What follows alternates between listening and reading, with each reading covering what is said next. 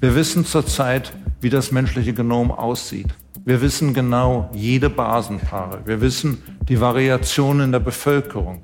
Wir wissen, was passiert mit dem Genom in verschiedenen Krankheiten. Aber wir haben keine Idee wirklich, wie das Genom wirklich, sagen wir mal, Informationen enkodiert. Wie passiert das eigentlich? Wie ist es möglich, dass so ein kleines, relativ kleines Genom, das vielleicht so 20.000, 22.000 Gene hat, den gesamten Menschen de facto programmiert? Hallo und herzlich willkommen zu einer neuen Folge von Handelsblatt Disrupt, dem Podcast über neue Ideen, Disruption und die Zukunft der digitalen Welt. Mein Name ist Sebastian Mattes und ich begrüße Sie wie immer ganz herzlich aus unserem Podcaststudio hier in Düsseldorf. Was genau ist im Gehirn eigentlich schon erforscht und wo begegnen uns immer wieder Fragen, die eigentlich noch überhaupt nicht beantwortet sind? Wie kommunizieren Nervenzellen und lassen sich Krankheiten wie Parkinson irgendwann heilen? All diese Fragen habe ich bei einem sehr spannenden Gespräch auf der Preisverleihung unseres Startup-Wettbewerbs The Spark mit Thomas Südhoff besprochen. Der Wissenschaftler aus Göttingen hat sich das Gehirn schon vor Jahrzehnten als Forschungsobjekt vorgenommen und dafür dann 2013 den Medizin-Nobelpreis erhalten. Für seine Forschung an der Stanford University zu Synapsen, also den fundamentalen Schaltstellen unseres Nervensystems im Gehirn. Ich spreche mit ihm über den aktuellen Stand seiner Forschung, wie die Technologie seine Arbeit verändert hat und über die Frage, ob er nach Jahrzehnten in den USA vielleicht doch irgendwann noch nach Deutschland zurückkommen möchte. Außerdem spreche ich mit meiner Kollegin Ina Karabas, der Leiterin von Journalismus Live und Podcasts beim Handelsblatt. Wahrscheinlich können Sie sich vorstellen, dass ein Podcaststudio in einer Zeitungsredaktion bis vor kurzem eigentlich eher ungewöhnlich war. Hier beim Handelsblatt sind wir mit Podcasts übrigens erst im Jahr 2019 an den Start gegangen. Und einer der ersten war Handelsblatt Disrupt, also dieser Podcast hier. Ich habe nochmal nachgeschaut, die erste Folge ist am 17. Mai 2019 ins Netz gegangen. Und das war damals ein Gespräch mit dem Gründer des Flugtaxi-Unternehmens Lilium, Daniel Wiegand. Warum das Handelsblatt also Podcasts macht und wie sehr wir den Bereich aufbauen, welche Formate in der nächsten Zeit noch zu erwarten sind, das bespreche ich mit meiner Kollegin Ina Karabas, der Leiterin von Journalismus Live und Podcasts hier beim Handelsblatt.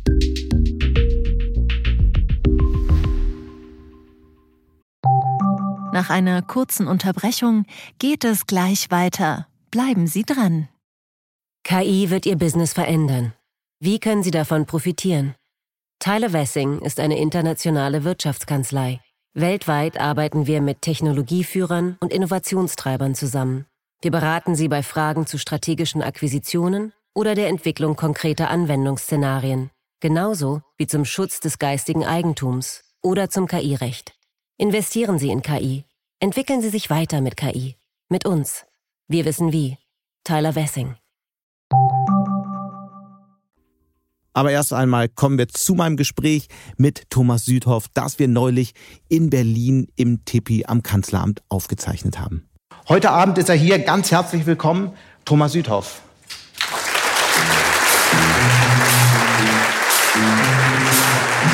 Schön, dass Sie da sind. Bitte sehr. Wir haben es jetzt äh, mehrfach besprochen, äh, Nobelpreis. Ist das so ein ultimatives Ziel, auf das man immer hinarbeitet. Sie haben ja auch selbst in Ihrem Leben viel mit anderen Nobelpreisträgern Kontakt gehabt. Kann man das sagen? Ist das ein Ziel? Nein. Tut mir leid. Ich glaube, in der Wissenschaft, wenn man davon ausgeht, dass man vielleicht einen Nobelpreis gewinnen will, dann ist man im falschen Beruf. Weil die Chancen sind viel zu gering, rein objektiv gesehen. Und man muss wirklich Spaß daran haben, Dinge zu entdecken. Man muss Spaß daran haben, was Neues zu sehen. Es ist wie so, als wenn der schneit über Nacht und man geht zuerst auf den raus und ist der Erste, der über den Schnee geht und sieht seine eigenen äh, Fußtritte sozusagen. Also in der Wissenschaft ist es ein hartes Brot und wenn man nicht Spaß daran hat, zu entdecken, dann sollte man da überhaupt nicht mit anfangen. Lassen Sie doch noch mal über Ihren Forschungsgegenstand sprechen und das, wofür Sie dann auch den Nobelpreis gewonnen haben. Vielleicht erklären Sie mal für alle Nicht-Mediziner im Raum, was so der Gegenstand war und vielleicht auch, was das für, ein, für Folgen hatte, weil das ja sozusagen auch die Grundlage für weitergehende Therapien ist, richtig? Absolut. Ich hoffe es jedenfalls. Ähm, wenn Sie sich vorstellen können, wie ein Gehirn funktioniert, es ist so, dass in einem Gehirn Milliarden Zellen konstant miteinander kommunizieren und alle Funktionen des Gehirns von Sehen und Riechen bis zu Entscheidungsfällen, bis zu Gefühlen operieren im Gehirn dadurch, dass die Zellen im Gehirn miteinander kommunizieren. Und was mich interessiert, ist, wie das eigentlich passiert, dass die Zellen miteinander kommunizieren können und durch diese Kommunikation Informationen über, verarbeiten und auch zu Entscheidungen kommen können. Was ist die Grundlage dafür, dass es den Zellen möglich macht, miteinander zu reden? Und mein Nobelpreis, mal sozusagen, äh, war dafür, dass unsere Arbeit einen kleinen Teil dieses Gesamtprozesses aufgeklärt hat. Nämlich, er hat, unsere Arbeit hat erleuchtet, wie eine Zelle es schafft, zu reden, um einer anderen Zelle etwas mitzuteilen. Und das war sozusagen die Entdeckung, wofür wir ausgezeichnet wurden und wofür ich auch ehrlich gesagt dankbar bin, auch ein bisschen überrascht. Aber was sicherlich wichtig ist, wenn man das Gehirn versteht. Aber so ganz überrascht können Sie ja nicht gewesen sein. Ja, aber das erstmal Ihr Applaus. Sie wurden ja auch immer wieder schon gehandelt für den Nobelpreis. Vielleicht äh, nochmal ein Blick ähm, auch nach vorn. Welche Arten von Therapien werden möglich durch diese Erkenntnisse? Ich glaube, in Zukunft in unseren Gesellschaften, in Deutschland, in den Vereinigten Staaten, aber auch zum Beispiel in China, wird es ein immer größeres Problem sein, zu verstehen, wie Krankheiten des Gehirns entstehen und diese zu behandeln. Es gibt fast keine Krankheit des Gehirns, vielleicht abgesehen von multipler Sklerose, die wir zurzeit behandeln können in dem Sinne, dass wir den Krankheitsprozess selber beeinflussen können. Wir können zwar Krankheiten wie Schizophrenie und Alzheimer behandeln, aber das sind symptomatische Behandlungen. Wir können zurzeit nicht den Krankheitsprozess beeinflussen. In all diesen Krankheiten ist im Grunde genommen die fundamentale Störung zu lokalisieren in dem Prozess der Kommunikation zwischen Nervenzellen. Mhm. Und es ist enorm wichtig, diese Krankheiten zu verstehen, um sie behandeln zu können. Und ich hoffe, dass unsere Arbeit, auch unsere derzeitige Arbeit weiter dazu beitragen wird, dass wir letztendlich dazu kommen werden, dass wir diese Krankheiten wirklich auch mal behandeln können. Das ist ein riesiges Problem mit dem wir uns in Zukunft als Gesellschaft wirklich befassen müssen. Wir wollen ja gleich noch ein bisschen darüber sprechen, wie auch Technologie Ihre Arbeit verändert. Aber ich würde gerne vorher verstehen, äh, wie Sie eigentlich zu dieser fundamentalen Frage gekommen sind. Sie sind ja selbst aus einer Familie mit ähm, zwei Ärzten als Eltern.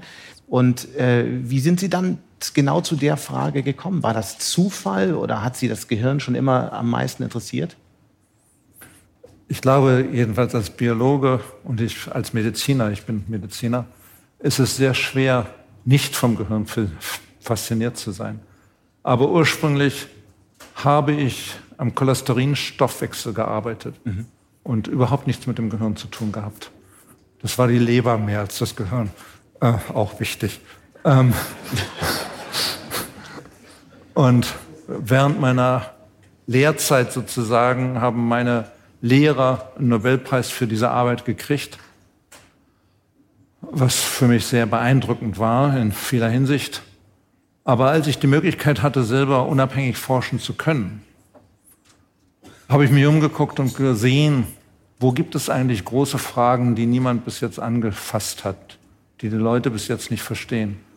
Und zu der Zeit, das ist leider schon einige Jahre her, zeigt mein Alter, zu der Zeit war von dem Gehirn wenig bekannt. Man wusste eigentlich nicht, wie wirklich Nervenzellen miteinander kommunizieren. was die molekulare und die physische Basis ist, was die zelluläre Basis ist dafür. Und aufgrund dieser Tatsache habe ich mich damals entschieden, das Feld zu wechseln und an dem Problem zu arbeiten. Und das war eine ganz rationale Entscheidung, aber letztlich auch eine emotionale, weil ich meine, dass wir als Menschen wirklich das Gehirn versuchen müssen zu verstehen. Und weil es so viele Krankheiten gibt, die das Gehirn betreffen und die wir nicht verstehen. Und deswegen ist es wirklich nötig, das Verständnis da voranzutreiben. Welches Jahr war das damals? 1986. Wenn wir an, an diese Zeit zurückdenken und ähm, vielleicht die, die Jahre danach mal Revue passieren lassen, wie hat dann Technologie eigentlich Ihre Arbeit, Ihre Forschung verändert? Und was war so die größte Veränderung, die Sie gesehen haben? Das ist eine enorme Veränderung. Ich glaube, es gibt zwei Wellen in den letzten 50 oder 80 Jahren der Innovation. Die erste Welle war die Molekularbiologie. Und das passierte so zwischen 1970 und 1990. Das hat unsere Arbeit mit Sicherheit anfangs enorm beschleunigt. Die zweite Welle ist eine Welle, in der wir jetzt stehen. Und diese Welle ist vielleicht nicht so einfach zu beschreiben wie die Molekularbiologie, weil sie aus einem Mosaik von Innovationen besteht, die in vieler Hinsicht revolutionär sind. Das ist nicht nur Machine Learning oder ich glaube im Deutschen nennt man das künstliche Intelligenz, die natürlich wichtig ist. Wichtig deswegen, weil es die einzige Methode wirklich ist, um große Datenmengen zu verarbeiten. Und Machine Learning oder künstliche Intelligenz ist mit Sicherheit eine Methode, die die Wissenschaft konstant verändert. Aber sie ist nur ein Werkzeug. Sie bietet keine Lösungen an. Und sie ist nur so gut wie die Daten, die reingefüttert werden. Es handelt sich könnte man vielleicht sagen, wie ein Mikroskop. Etwas, was man benutzt, aber was alleine an sich keine Lösungen anbietet. Es gibt aber auch andere Innovationen. Man sollte nicht vergessen, dass DNA-Sequenzierung vor 20 Jahren unerträglich teuer war. Es hat was zwei Milliarden oder drei Milliarden gekostet, das erste menschliche Genom zu sequenzieren. Heute sprechen wir davon, dass wir bald ein 100-Dollar-Genom haben. Also dass es nur noch 100 Dollar kostet. Das Gleiche. Das in 20 Jahren. Das ist eine schnellere Innovation, als es in den Computern passiert ist.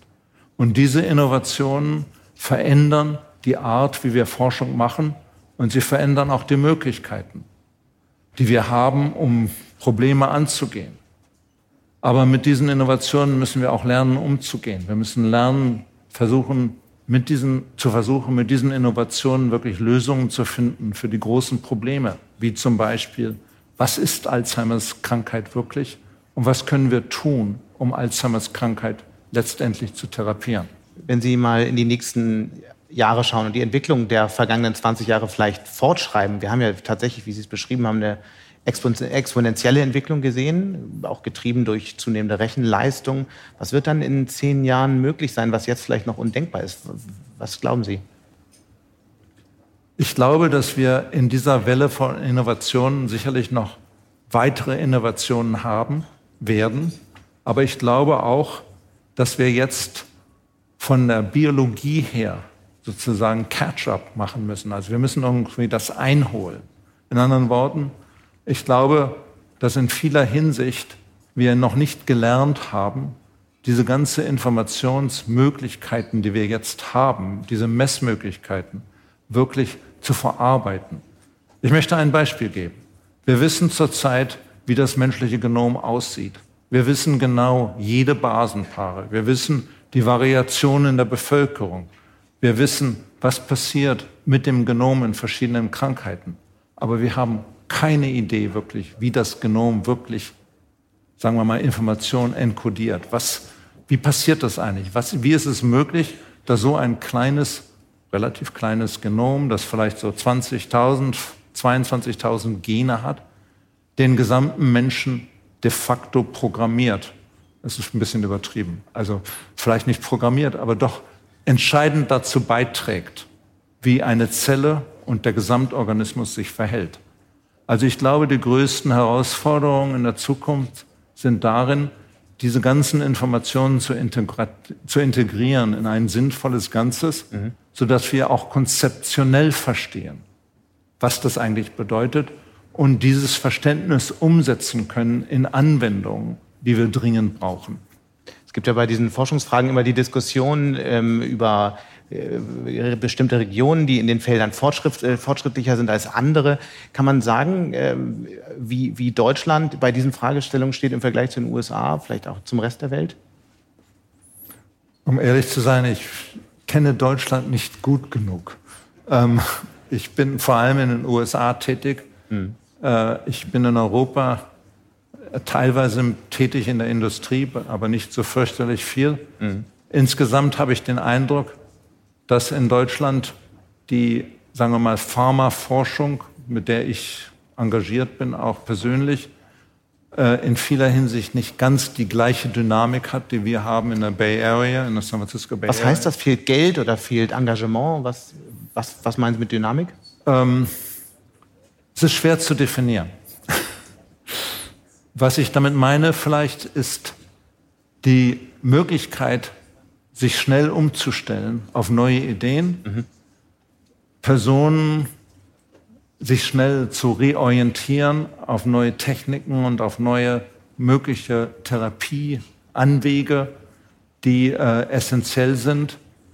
Ich weiß nicht, woran es liegt, aber ich habe das Gefühl, dass in den USA, in, also ich lebe in der Gegend von San Francisco natürlich, dass die Flexibilität vielleicht größer ist und dass es vor allem, wenn es um, sagen wir mal, nicht digitale Sachen geht, sondern mehr um äh, pharmakologische Fragen, also um Pharmaindustrie, Biotech, solche Sachen, dass die ähm, Dynamik einfach größer ist. Und das liegt vielleicht auch daran, dass die persönliche Mobilität größer ist. Also die Personen wechseln sehr schnell zwischen Firmen, sie äh, reorientieren sich schnell, Firmen können sich schnell aufbauen und Firmen können auch schnell verschwinden, nicht wahr? Also schnell bankrott gehen, das ist okay.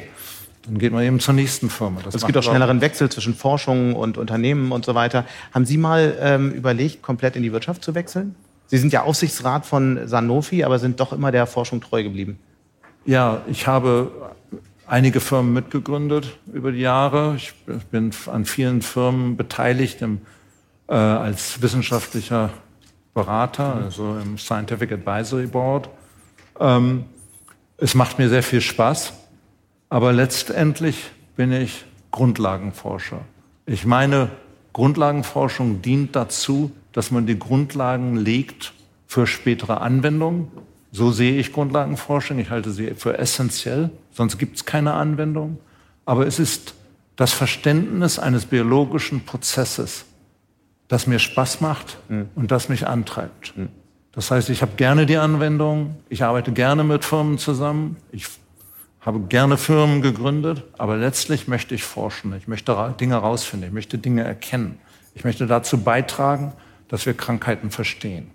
Das gilt ja auch als einer der Erfolgsmomente, Kriterien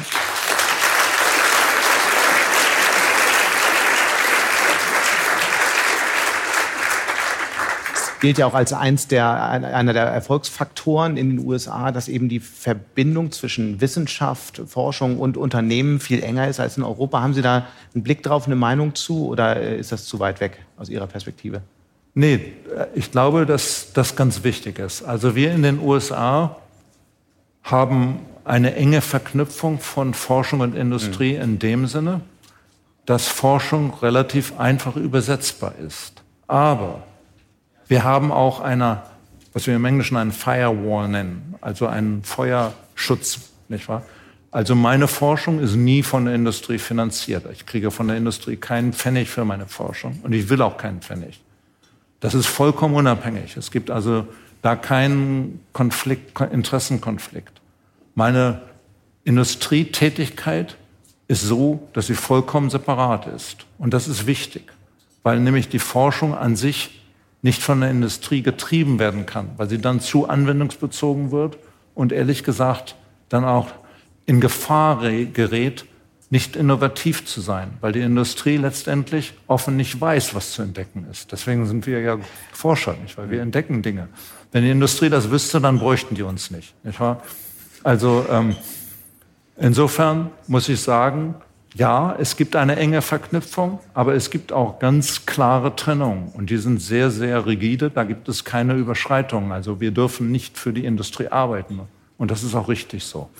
Ich würde gerne noch mal ganz an den Anfang äh, zurückgehen. Ich habe in, der Vorbereitung äh, ge gelesen, wie Sie sich über Ihre eigene Schulbildung geäußert haben. Sie waren selbst auf einer Waldorfschule und haben selbst darüber gesagt, dass Sie sich für ganz unterschiedliche Fächer interessiert haben, zu ähm, Kunst, Musik und so weiter. Die Waldorfschule verfolgt ja einen eher breiteren Bildungsansatz, der stark eben auf Kunst und handwerkliche Themen auch. Sind Sie trotz der Waldorfschule Nobelpreisträger oder gerade wegen der Waldorfschule?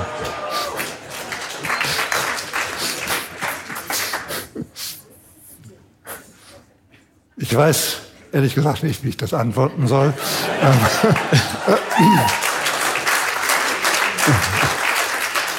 Ich bin selber kein Anthroposoph, aber ich halte viele für der, der Konzepte richtig. Ich kann andere nicht unterstützen. Ich meine, dass wir in der Erziehung von Kindern und von Jugendlichen diesen viel Freiheiten geben sollten, mhm. weil ich das als positiv entdeckt habe und als positiv gesehen habe. Wenn ich zum Beispiel nach China gehe, wo ich häufig bin, dann sehe ich, dass manchmal die, also über die Regierung, also dass das, wie das so genau bestimmt alles wird ja. und was da, ich glaube, dass das nicht gut ist, auch wenn die mehr lernen. Und Sie haben ja auch mal einen sehr bemerkenswerten Satz gesagt, ähm, in, in, dem Zusammenhang, ja. Ähm, Sie haben gesagt, dass in den Regelschulen, ähm, ich weiß gar nicht, ob Sie Deutschland meinten, auf jeden Fall generell zu sehr auf messbare Leistung und die Vermittlung naturwissenschaftlicher und mathematischer Fakten konzentriert ist. Vielleicht knüpfen Sie daran an. Was ist das Problem ja, dabei? Das Problem dabei ist, dass letztlich ich glaube nicht nur in der Forschung, sicher in der Forschung, aber ich glaube in der Industrie ist das dasselbe. Es darauf ankommt, dass der, das Individuum, die Einzelperson, die Initiative ergreift und Dinge erledigt aus dem eigenen Willen, aus dem Interesse, aus dem Antrieb und neue Ideen entwickelt. Und da kann, da kann so viel künstliche Intelligenz, wie man auch haben will, die hilft da überhaupt nichts. Was man braucht, ist wirklich eine Vision, also eine Idee und ein Wunsch, was zu erreichen. Und ich glaube, da werden Sie äh, viele hier im Raum auch erreichen mit, mit der Botschaft. Ich glaube, dem ist wenig hinzuzufügen. Wir müssen nur noch eine letzte Sache, glaube ich, klären. Wir könnten Stunden weitersprechen. Das sollten wir bei anderer Gelegenheit unbedingt tun. Ähm, Sie haben sprechen mit der Charité, haben ein Angebot erhalten, zukünftig in Deutschland zu forschen und zu lehren im Rahmen der Humboldt-Professur. Wie ist denn da äh, der Stand? Kommen Sie jetzt, kommen Sie jetzt zurück nach Deutschland? Also ich würde sagen, ähm, der Applaus. Ehrlich gesagt, ich habe kein Angebot gehalten bis jetzt. Also ähm, die äh, haben mir freundlicherweise äh, die Humboldt Stiftung, ich, ich, weiß nicht, was die genaue Name ist, ähm, die hat aufgrund eines Antrages der Charité mir eine Professur zugesagt, aber ein Angebot an mich müsste umfassend sein. Also ich kann mit einer Stelle alleine nichts anfangen. Ich war wir, insofern. Wir werden, aber wir werden auf jeden Fall mal nachfragen. Aber sagen Sie, ähm, ähm, wirklich als letzte Frage, ist das eine Option für Sie, zurückzukommen? Zelte abbrechen in den USA? Es ist schon, ich habe in meinem Leben bis jetzt sehr viel gemacht und es würde mich reizen, nochmal was anderes zu machen. Ich würde meinen, dass in Berlin es viele Möglichkeiten gibt. Also im Englischen heißt es Opportunities. Ich weiß nicht, was das deutsche Äquivalent ist. Manchmal heißt es im Deutschen auch so. Ähm, ähm, und es würde mich reizen, einfach nochmal eine neue Aufgabe zu übernehmen. Aber es muss nicht sein. Also in anderen Worten.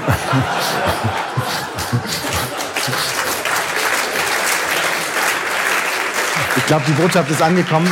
Ich kann an dieser Stelle nur sagen, herzlichen Dank. Und nun zu meinem Gespräch mit meiner Kollegin Ina Karabas, der Leiterin von Journalismus Live und Podcasts hier beim Handelsblatt. Hallo Ina. Hallo Sebastian. Als du vor neun Jahren beim Handelsblatt angefangen hast, welche Rolle haben Podcasts da in deinem Leben gespielt? Noch gar keine, muss man sagen. Also damals war ich zwar schon auch begeisterter Radiohörer oder Radiohörerin, muss man ja sagen, mhm. aber Podcasts sind bei mir noch gar nicht so aufgetaucht. Das war ja so die erste Welle der Podcasts, dann kam die zweite. Was, was war der Moment, als du gemerkt hast, hm, das ist vielleicht doch mehr als irgendwie so eine Erfindung von Tech-Freaks? Ich glaube, als die Inhalte immer konkreter geworden sind und es auch mehr Auswahl gab. Am Anfang war es ja dann doch ab und zu so ein bisschen einfach tatsächlich Menschen zuhören, die sich über Spezialthemen unterhalten haben. Mhm. Und je mehr Auswahl es gab, desto mehr war auch klar, guck mal, da steckt ganz, ganz viel dahinter. Lass uns noch äh, am Anfang bleiben deiner Karriere. Hättest du dir damals vorstellen können, so einen Bereich irgendwann mal zu übernehmen? Tatsächlich nicht. Ich bin ja ausgebildete Printjournalistin und habe natürlich vorher Radioerfahrung und auch Fernseherfahrung gesammelt. Aber dass ich jetzt wirklich ähm, mich mit diesem spannenden Medium beschäftige, das, das hatte ich nicht erwartet tatsächlich. Mhm. Du hast ja viele Jahre dann über die Telekommunikationsindustrie geschrieben als Reporterin, hast viele große Scoops auch gehabt, die Zeitung, die Website vollgeschrieben. Irgendwann bist du dann in den Veranstaltungsbereich gewechselt und jetzt neuerdings hast du den Podcast-Bereich noch dazu übernommen. Was ist die Idee dahinter gewesen, diese beiden Bereiche zu verheiraten? Naja, ich sag immer, also wir setzen in beiden Fällen, also beide Bereiche sind davon abhängig, dass man Menschen vor ein Mikrofon bekommt. Und deswegen macht das Sinn, dass man alles zusammendenkt. Also im Podcast, klar, braucht man einen Mensch vor einem Mikrofon und dann ähm, zeichnet man das auf, hört sich hinterher an. Und wenn man das aber mitfilmt, dann ist es ein gutes Video. Und wenn man das nicht nur mitfilmt, sondern streamt, dann ist es eine gute digitale Veranstaltung. Und wenn man dann Leute dazu einlädt, dabei zuzuschauen, ist es eine sehr gute Live-Veranstaltung. Und deswegen macht es einfach Sinn, das komplett zusammenzudenken, weil man natürlich auch andersrum denken kann. Wenn es eh schon eine Live-Veranstaltung ist, dann kann man sehr gut auch mal eine Tonspur mitzeichnen und daraus einen Podcast machen. Und die, das sind einfach sehr, sehr gute Freunde, alle diese Bereiche. Und die sollten auch zusammen sein. Mhm. Nun könnte man, wenn man auf den Bereich Audio schaut, ja auch einwenden, naja, ein Podcast ist oft eine eher langwierige Angelegenheit. Hier, dieser Podcast dauert manchmal eine ganze Stunde, man hört also lange zu. Die Informationsdichte ist ja nicht so groß. Nun ist es aber trotzdem so, dass die Podcasts beim Handelsblatt, wir sprechen gleich nochmal im Detail über die verschiedenen Formate, tatsächlich wachsen, immer mehr neue Hörerinnen und Hörer gewinnen. Wie erklärst du dir das? Was ist der Unterschied zwischen bisheriger Informationsaufnahme und tatsächlich Audio und Podcasts? Ich glaube, wir sind einfach näher dran an den Menschen. Also wenn man es ins Ohr gesagt bekommt, dann ist man einfach wirklich sehr, sehr nah dran. Und es ist ein Medium, was man auch leicht, also leicht konsumieren kann. Während man beim, beim Lesen ja immer davon abhängig ist, Zeit zu haben, tatsächlich ein Medium in der Hand zu haben, von dem ich es ablesen kann, kann man Podcast unterwegs machen. Das kann einen im Alltag viel besser begleiten, als andere Medien das können. Und wie gesagt, und wir haben natürlich durch die Stimme auch noch mal eine andere vielleicht auch Emotionalität, mhm. nicht nur bei uns natürlich, sondern vor allen Dingen aber auch seitens unserer Gesprächspartnerinnen und Gesprächspartner. Das macht es besonders und das sorgt halt eben auch dafür, dass Inhalte anders und vielleicht auch einfacher und besser wahrgenommen werden. Vielleicht ist es auch so, dass es diese Informationsebene, diese emotionale Informationsebene gibt, die es eben aufgeschrieben nicht so geben kann, weil man sie einfach, man hört sie auf der, an der Art, wie vielleicht Dinge ausgesprochen werden oder an einem Lacher oder an einem kurzen Zögern. Auf jeden Fall. Man muss ja sagen, zum Beispiel, man sagt ja auch ganz oft, dass Humor aufgeschrieben nicht gut funktioniert, beziehungsweise wahnsinnig schwierig ist. Mhm. Oder auch Sarkasmus zum Beispiel. Und Sarkasmus kann ja was sehr Nettes sein. Und das kann beim Podcast viel besser funktionieren und kommt einfach auch viel deutlicher rüber. Warum sind dann äh, trotz allem äh, Podcasts aus deiner Sicht so wichtig für eine Marke wie das Handelsblatt? Weil es sich auch da wieder ergänzt, weil auch das wieder alles sehr gute Freunde sind. Denn natürlich ist es so, dass unsere Kolleginnen und Kollegen sehr tief in den Themen stecken, um sie dann aufzuschreiben. Aber wenn sie sie schon mal recherchiert haben zum Aufschreiben, dann können sie sie auch gut erklären. Das heißt, es macht für uns total Sinn, dass jemand, der einfach Experte in seinem Thema ist, diese Expertise in allen möglichen Bereichen auch tatsächlich präsentieren kann, weil sie wichtig ist. Und wir bereiten es immer wieder ein bisschen anders auf, im Podcast anders als vielleicht in einem Video oder bei einer Veranstaltung oder eben auch durchgeschrieben oder vielleicht auch mal als Grafik. Aber wir haben eben diese Expertise und wir können sie vielfältig einsetzen. Und äh, deswegen gehören auch, wie gesagt, alle Bereiche. Nach einer kurzen Unterbrechung geht es gleich weiter. Bleiben Sie dran. Willkommen in der Zukunft der Technologie mit dem Handelsblatt Summit Zukunft IT. Seien Sie Teil der IT-Flagship-Tagung des Handelsblatts, bei welcher führende Köpfe der IT-Branche zusammenkommen, um die neuesten Trends und Herausforderungen der digitalen Transformation zu diskutieren. Vernetzen Sie sich mit Branchenführern und finden Sie Lösungen, die Ihr Unternehmen voranbringen. Exklusiv für unsere Podcast-Hörer sichern Sie sich jetzt 20% Rabatt auf Ihre Anmeldung. Besuchen Sie zukunft-it.jetzt und verwenden Sie den Vorteilscode Podcast. Hier zusammen für mich. Mhm. Wo wir gerade über emotionale Momente gesprochen haben, was war so der emotionalste Moment, den du hattest in dem Podcast bisher? Ähm, das kommt ein bisschen drauf an. Also ich muss sagen, ich mache ja unter anderem den äh, Podcast Handelsbad Crime. Wir ja. haben relativ lange und intensiv über Cum-Ex gesprochen und über ähm, den Hauptangeklagten Hanno Berger. Und dann haben wir beschlossen, weißt du was, wir nehmen mal unsere Hörerinnen und Hörer mit in den Gerichtssaal und wir machen mal eine Folge quasi live vor Ort und dann das erste Mal Hanno Berger zu treffen. Das war dann schon irgendwie was, auch was Besonderes. Also diese Person, über die man lange nur gesprochen hat und dann saß die auf einmal vor einem und war dann doch irgendwie anders, als man sich das vorgestellt hat, definitiv. Mhm. Aber ich muss auch sagen, was mir viel Freude macht, mit den Kollegen im Studio zu sitzen, auch mal herzhaft zu lachen oder einfach auch wenn man merkt, man hat sich mal total verquatscht und irgendwie, es kommt irgendwann nur noch Blödsinn raus, einfach zu sagen Stopp und weitermachen und so. Das, das sind schon die guten Momente auf jeden Fall. Die Hypothese ist ja auch immer, dass man über Podcasts neue Hörerinnen und Hörer anspricht und gewinnen kann, an die Marke heranführen kann. Beobachtest du das? Und wenn ja, wo, an welcher Stelle? Definitiv, weil wir natürlich auch über die Plattformen, die wir bespielen, also wir sind natürlich auf Apple Podcast zum Beispiel und auf Spotify, andere andere Gruppen erreichen, die vielleicht jetzt nicht spontan sagen, ach ja, ich komme zum Handelsblatt, weil sie manchmal vielleicht auch Sorgen haben, dass Wirtschaft in der Tiefe vielleicht gar nicht so ihr Thema ist. Und die dafür zu begeistern, zu sagen, doch, doch, das sind alles Themen, die euch genauso interessieren, die für euch genauso wichtig sind und habt keine Sorge davor, dass ihr sie nicht verstehen könntet, weil sie einfach auch spannend erzählt werden können. Das können wir über Podcast sehr, sehr gut und das funktioniert zum Glück auch sehr gut. Hm. Und die kommen ja nicht einfach nur mal so. Eine wachsende Zahl von ihnen schließt dann auch ein richtiges Abo ab, oder? Ja, auf jeden Fall definitiv. Aber da arbeiten wir natürlich auch dran und der Plan ist wie immer, wenn man Menschen begeistert, sie dann auch langfristig zu begeistern und immer wieder diesen, diesem wachsenden Interesse, das man da hat, Nahrung zu geben. Und das ist definitiv unsere Aufgabe. Und ich freue mich sehr, dass es auch jetzt gerade so aussieht, als würde es uns ganz gut gelingen. Und das funktioniert nur mit einem überzeugenden Angebot. Lass uns doch mal auf die Themen schauen, die das Handelsblatt gerade so macht und vielleicht in einem Schritt danach auch einen Ausblick geben auf das, was möglicherweise dann kommt. Einen ganz exklusiven, wir sprechen über ein paar Formate, von denen noch niemand gehört hat. Aber lass uns mal auf das aktuelle Portfolio schauen. Wie weit reicht das Spektrum? Also, wir beschäftigen uns, glaube ich, mit allen Themen, die einem in der Arbeitswelt so begegnen. Das fängt morgens an beim Morning Briefing, wo wir ähm, natürlich mit den aktuellen Nachrichten in den Tag starten, damit alle gut informiert sind, wenn sie in den Tag starten. Und dann geht das weiter über äh, das ganze Thema Arbeitsumfeld mit Rethink Work und wir beschäftigen uns natürlich auch viel mit dem Thema Nachhaltigkeit und natürlich auch mit dem Thema Energie. Deswegen haben wir kürzlich erst unseren Podcast Handelsbad Green in Green and Energy umbenannt, weil sie einfach so wahnsinnig nah sind, die Themen. Und wir einfach auch zeigen wollen, okay, hier kriegt ihr die wichtigsten Informationen dazu, wie es weitergeht mit unserer Welt und Umwelt. Dann haben wir natürlich das ganze Thema Innovation. Das äh, ist ja bei dir mit Disrupt, wo du auch viel über das Thema Wirtschaft in Summe sprichst.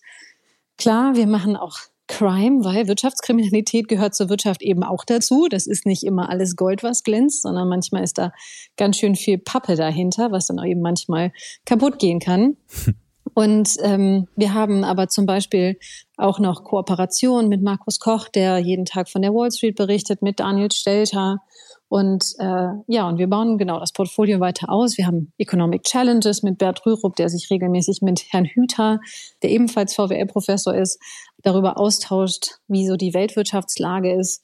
Und ich glaube, im Wirtschaftsumfeld bekommt man bei uns schon ganz viel. Und natürlich, last but definitiv not least, ähm, haben wir Handelsband Today, wo wir jeden Tag über die aktuellen Nachrichten sprechen und wie sich das auf die Finanzmärkte auswirkt. Mhm. Und äh, diese Ableitung, die sind für unsere Hörerinnen und Hörer wirklich wichtig, weil das eine ist die Nachricht an sich, aber die Frage ist wirklich, was bedeutet das jetzt für mich und auch für die Wirtschaft?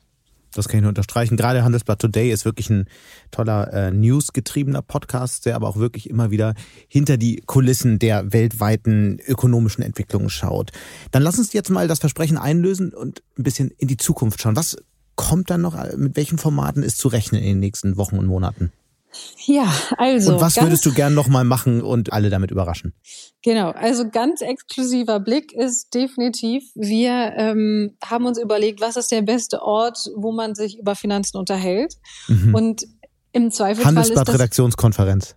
Genau, wenn man da nicht sein kann regelmäßig, dann ist der vielleicht zweitbeste Ort dafür der Küchentisch ähm, bei einem guten Glas Wein und genau das werden wir machen. Der Küchentisch.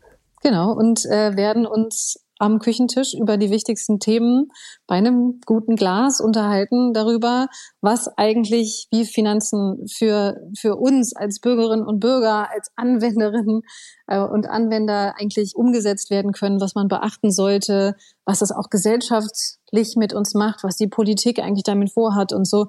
Und äh, das werden wir auf jeden Fall machen. Und wir gucken aber natürlich auch stärker in die Nischen, sage ich mal, der Wirtschaft, mhm. um nochmal zu schauen, ähm, wer redete eigentlich mit wem und über was und welcher, was könnte das bedeuten für die Firmen und Unternehmen? Das würden wir gerne noch machen. Und klar, weil wir eben. Das heißt, ein Podcast über ähm, äh, Fusionen und Übernahmen. Zum Beispiel, und, das könnten mhm. wir uns gut vorstellen. Und, ähm, und eben weil wir so ein fusionierten Bereich haben, in dem wir uns intensiv mit Video und mit Live und mit Podcast beschäftigen, ist das ganze Thema Video-Podcast bei uns relativ weit oben auf der Agenda. Und äh, wir werden versuchen, da in der nächsten Zeit auch immer mehr umzusetzen. Vielen Dank, Ina. Das war ein spannender Ausblick. Als letzte Frage, verrückte Idee. Was ist so das, was du unbedingt nochmal machen willst als Podcast-Format, an das jetzt gerade keiner denkt?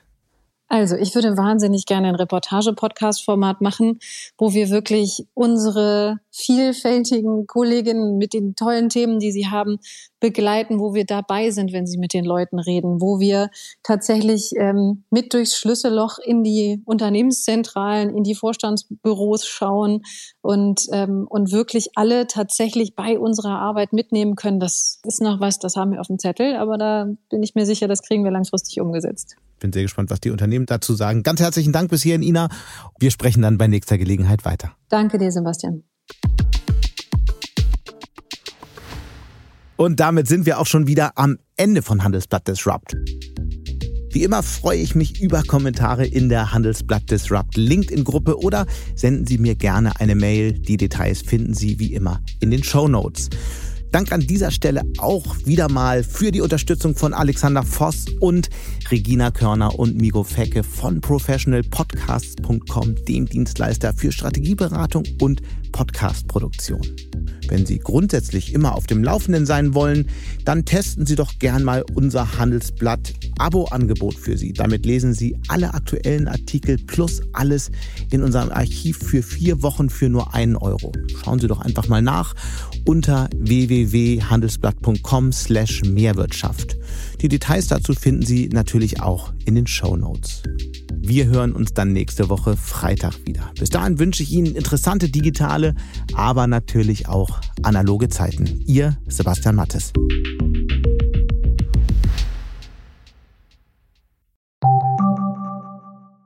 Zinsen, Immobilien, Geopolitik, das Jahr der Entscheidungen.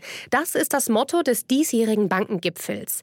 Banken sehen sich gerade mit einer Vielzahl von Krisen konfrontiert. In dieser Situation sind unabhängige Information und Orientierung wichtiger denn je. Beim Bankengipfel erwarten Sie daher News und Networking sowie wertvolle Impulse von Vordenkern aus Banken und Tech. Wir freuen uns auf Sie am 4. und 5. September in Frankfurt. Mit dem Vorteilscode Bankengipfel24 erhalten Sie 15% auf den Teilnehmerpreis unter handelsblatt-bankengipfel.de.